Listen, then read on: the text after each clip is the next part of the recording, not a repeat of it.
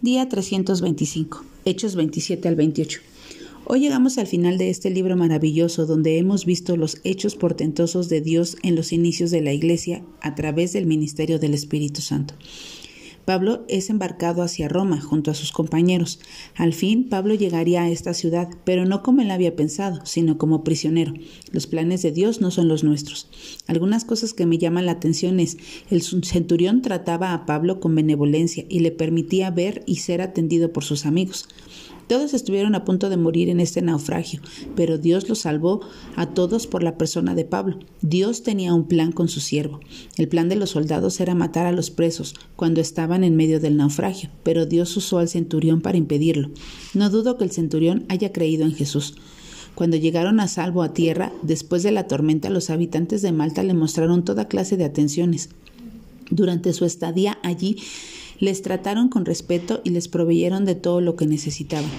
Cuando Pablo llegó a Roma, el centurión le entregó el perfecto militar y éste le permitió vivir con libertad restringida, viendo y reuniéndose con amigos y hermanos. Dios es soberano en su trato con nosotros y todo lo que Él permite y orquesta en nuestras vidas cumple sus propósitos.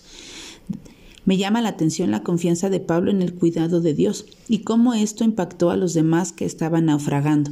Él los exhortó y les dio ánimo, les animó a confiar y a comer.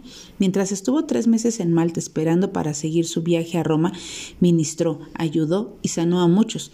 Dios tenía planeado que Pablo llegara a Roma y predicara desde allí. Dice la palabra que aunque estuvo en arresto domiciliario durante dos años, pudo predicar con libertad y sin estorbo.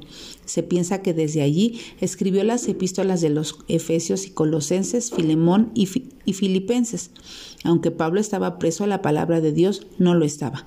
Cuando los habitantes de Malta acogieron a los náufragos en una hoguera, y sucedió lo de la víbora. Inmediatamente dudaron de Pablo y consideraron que quizás era un prófugo asesino y que la diosa justicia ahora lo mataría, ya que había salido ileso del naufragio. Pero la escritura dice que al ver que nada le pasó, inmediatamente cambiaron de parecer y ahora pensaban que Pablo era un dios. Cuando no conocemos al Dios verdadero, somos tan ingenuos que creemos cualquier cosa y estamos listos para atribuir gloria y poder a cualquier objeto o persona, o nos llenamos de supersticiones tratando de dar explicación a lo que no podemos entender. Terminamos el libro de Hechos entendiendo que la obra de Dios continúa.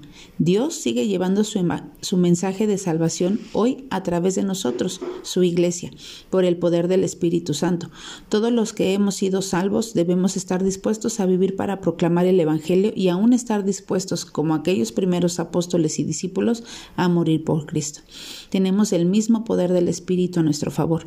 Lo hacemos bajo su autoridad y con su ayuda. Así que, ¿qué nos detiene? tiene